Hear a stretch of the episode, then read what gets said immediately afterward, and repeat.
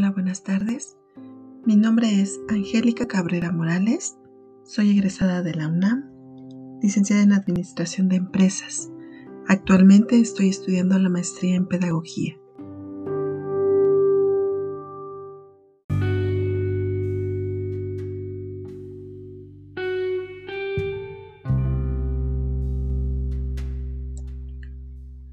Nuestro tema del día de hoy, la evaluación educativa.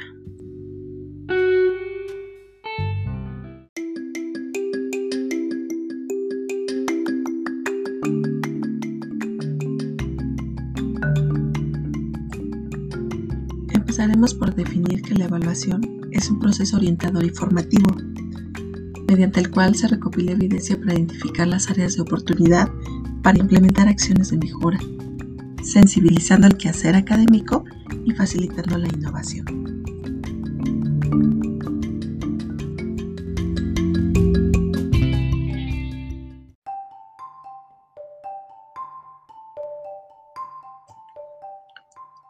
Través de los años, el concepto de evaluación ha ido evolucionando, así como el compromiso y la responsabilidad de ello. Vamos a hablar un poquito de los antecedentes. Para ello lo vamos a dividir en cuatro generaciones. La primera, conocida como de medición, tiene relevancia a finales del siglo pasado en Estados Unidos, con el inicio de los movimientos para la acreditación de instituciones y programas educativos esta generación se ha caracterizado por centrar la atención de la calidad de la educación en el rendimiento de los estudiantes, medición que se realiza mediante test o pruebas. Para la segunda generación, mejor conocida como descriptiva, surge después de la Primera Guerra Mundial.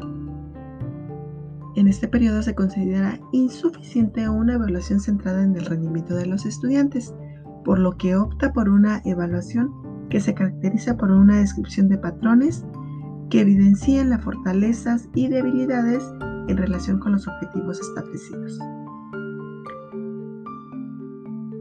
Para el año de 1957 aparece la tercera generación, mejor conocida como de juicio. Esta se caracteriza por los esfuerzos para enriquecer los juicios, en donde el evaluador asume el papel de juez, aunque mantiene el de técnico así como también las funciones descriptivas. En las últimas décadas, con la proliferación de instituciones de educación superior en Latinoamérica, se ha visto la necesidad de competir por calidad académica. Se parte de la premisa que todos los esfuerzos educativos, incluyendo la evaluación, deben buscar el crecimiento cognitivo y el desarrollo personal de todos los, participantes en el proceso de enseñanza y aprendizaje. Este periodo constituye la cuarta generación, conocida como constructiva.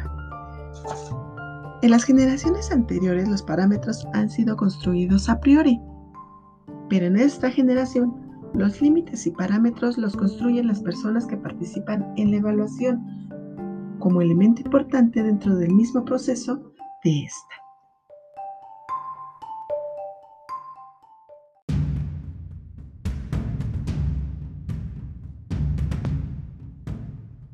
La evaluación educativa debe de llevar consigo las siguientes características.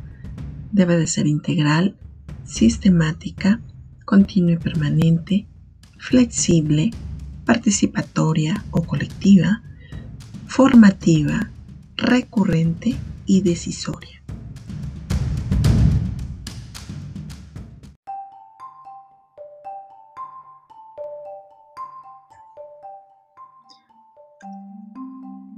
Hay que considerar que existen tres tipos de evaluación.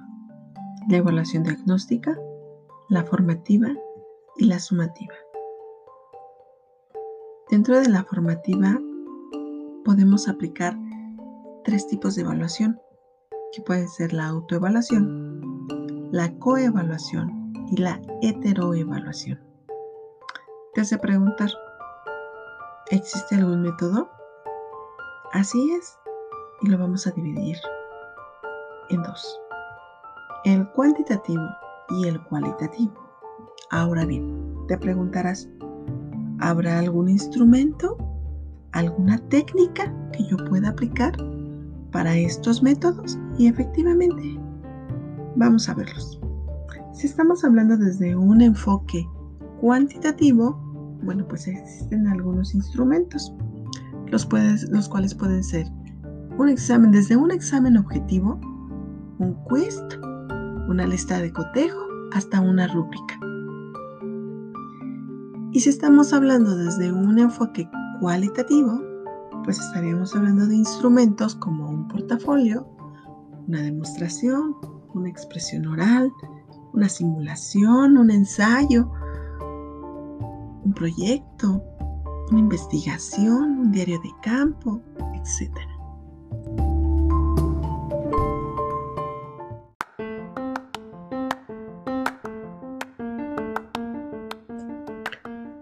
Y por último, hablaremos de las ventajas y desventajas de la evaluación. Solo mencionaremos algunas. Hablando de ventajas, puede ser un recurso imprescindible para lograr la calidad.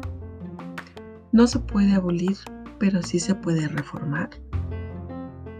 Se entiende como un proceso formativo, como una fuente de motivación para aprender, reconoce logros y limitaciones y establece metas ambiciosas y realistas. Ahora bien, hablando de las desventajas, pues puede profundizar la desigualdad. Puede haber mucha evaluación, pero no se aplican los cambios necesarios. Se pueden implementar programas educativos que después no se puedan evaluar no pueden reconocer la diversidad de las poblaciones escolares a las que se les está suministrando dicha evaluación.